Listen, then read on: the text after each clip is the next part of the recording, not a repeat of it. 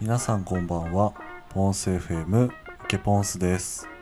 この番組では僕の日々の話だったりとかファッションサウナの話皆さんから頂いた質問に対する回答などをお送りしています。今日は3月22日火曜日の収録の回になります。今日も寝る前のテンションでやっていきたいと思います。最近なかなか忙しくて趣味に手がつかないことが多かったりするんですけどいやねなんかなかなかこう何て言うんですかね休もうと思う時ってこう自分の趣味に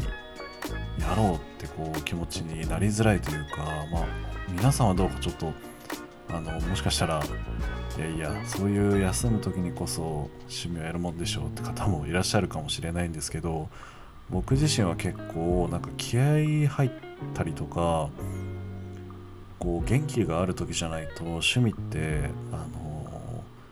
やれる体力がなかったりとかするので、まあ、なかなかそう忙しいと休むことに集中しちゃうぼーっとしちゃうとかあの睡眠を長くとってしまうってことが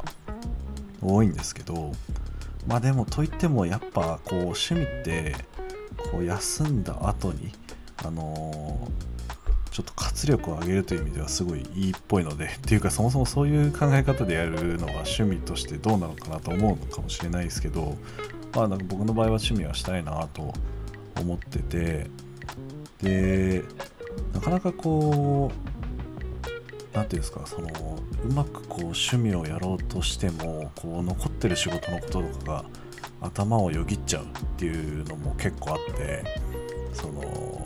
趣味を始める時に。でなんかそうなるとなかなかこう落ち着いてできる趣味っていうのがこうなくなってきちゃうみたいな。本を読もうにもこう、まあ、本も小説とかを読みたいけどなんかビジネス書あれ読んでないやつみたいななんかそういう勉強する本とかなんかその辺あれ読んでなかったなとかって頭よぎっちゃうとかなんか映画とか見ようにもちょっと落ち着き落ち着いて見れないみたいなのが結構あったりするのであのじゃあちょっとあの趣味というかなんというかその強制リフレッシュじゃないですけど趣味っていうのか分かんないですけどねあのドライヘッドスパにちょっとはまハマっててというかまあ前もちょっと話したかもしれないんですけど雑談で。で雲の寝床というところにまた行ってきてこれも多分話した気がして今ちょっとデジャブ感出てるんですけど、まあ、そこにまた行ってきたんですけどあのやっぱマッサージされるとすぐ寝るっていうのが評判のドライヘッドスパだと思うんですけどちょっと疲れすぎちゃった状態で行ったんでなかなかあのー一番初めに行った時よりはこうパッと眠れるって感じではなかったんですけどやっぱこうちゃんと頭をほぐしてあの1時間あのしっかり休む。そういうのを楽しむっていう時間を過ごすとこう頭の声っていうんですかねこうなんか残ってるものを気にしちゃうとかそういうのが結構消えたりしてめちゃくちゃいいなっていうまあ、体験をしましてね。当たり前のことなんですけど。いやなのでなんか本当にこう日々忙しい方とかあのいらっしゃいましたらぜひぜひあのそういう強制シャットダウンっていうんですかね。ドライヘッドスパ、えー、マッサージ整体美容針針みたいなのに行ってこう強制シャットダウンして頭をすっきりさせるっていうのはめちゃくちゃいいんじゃないかなと思った今日この頃でした。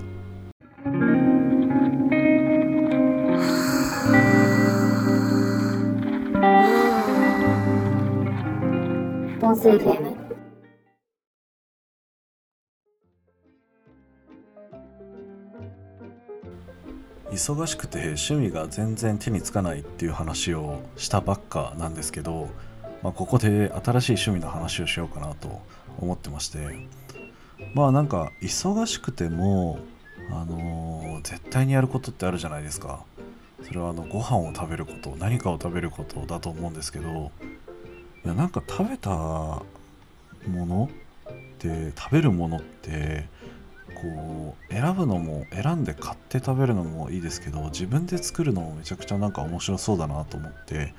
でかつ何ていうんですかねこう絶対に食べ物って食べなきゃいけないものだから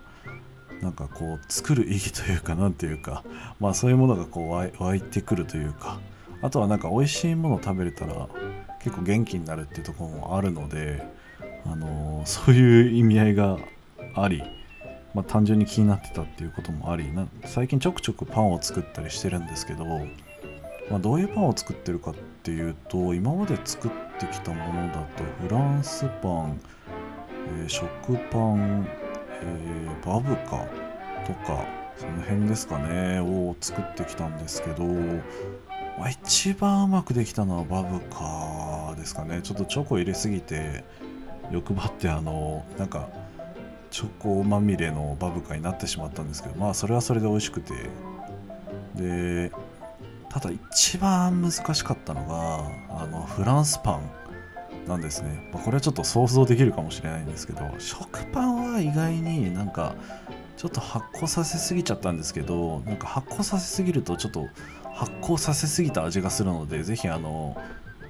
あのパンを作ってみたいという方はやってみてほしいんですけどあのまあそれ以外はうまくいってちゃんと膨らんで型もあの綺麗に外せてみたいな感じでできたんですけどやっぱフランスパンはどうしても沼っちゃうというかなんか1回目作った時はどうも発酵が足りなかったみたいで全然その生地が膨らまなくてでなおかつその後、えーいろいろこねたりまあ、折りたたんだりとかして何回もこう発酵させる時間があるんですけどおそらくそのコネが甘かったのと、えー発酵時間というか発酵温度が低かったせいで、まあ、ちょっと空洞が足りないようなフランスパンができてしまった、まあ、もしかしたらなんか他にあの原因があるかもしれないんであの詳しい方はぜひ教えてほしいんですけど まあそういう理由でうまくできなくてででパンを作ってるとやっぱこねてる時間ってめちゃくちゃ大変で大変だしなんかその時間さえなければ楽しいのになって思うぐらいちょっと苦痛の時間でもあるんですよね。あのこれパン好きの方 パン作り好きな方であのパンこねるのがやっぱ醍醐味でしょっていう方もいらっしゃると思うんですけど僕はちょっとそこはあんまり好きじゃなくてなのであの外注しようということであの家電を買ってみたんですよね。あのパン焼き器パンメパン作りメーカー？なんて言うんですかね。まああのそういうパンを作るあの炊飯器みたいな形の家電があるんですけどそれを、えー買ってみてでパンをこねる機能とか発酵する機能だけ使ってみようっていうことでアイリス大山の一番有名なやつですかね。を買ってみました。Amazon であの1位のやつなんで多分検索したらすぐ出てくると思うんですけどまあそれを使ってこねたらねすごいですよあれ本当に。なんかちっちゃいヘラみたいなぐるぐる回る機構しかついてないのにちゃんとパンがこねられてて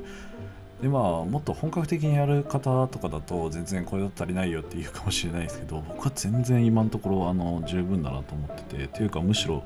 何も放置してたらパンの生地がこね上がってるみたいなのがあってすごいあの感動したんですよね。いやめちゃくちゃ便利だなと思って。で今度はそのこねの作業がちょっと億劫だったんであのフランスパン次あのそれ機械でやってしまってやったんですけどちょっと今回は発酵の温度がどうも高すぎたんじゃないかなと勝手に推測してるんですけど、まあ、ちょっとかなんかびなんて言えばいいんですかね。なんかちょっと失敗しちゃったんですよね。うんなんか食感？今回は食感がちょっと柔らかすぎる。うんっていう感じなのかなっていう失敗の仕方をしていやどこが分量とかは特に問題なかったと思うしなんかちょっと横着したところで言えば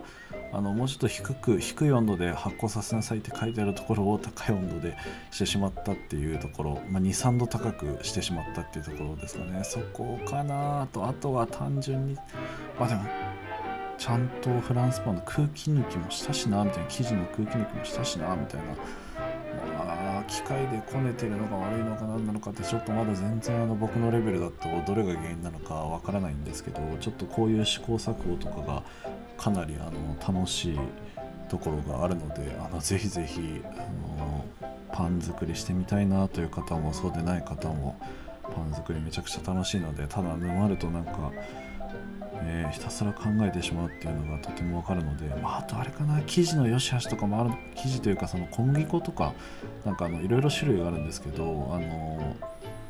そういうのもまあ凝ってみたりとか、えー、なんか選んでみたりとか調合してみたりとか そういう沼な部分があるのであのぜひぜひあのこうやってみてくださいと同時に僕ももっとあの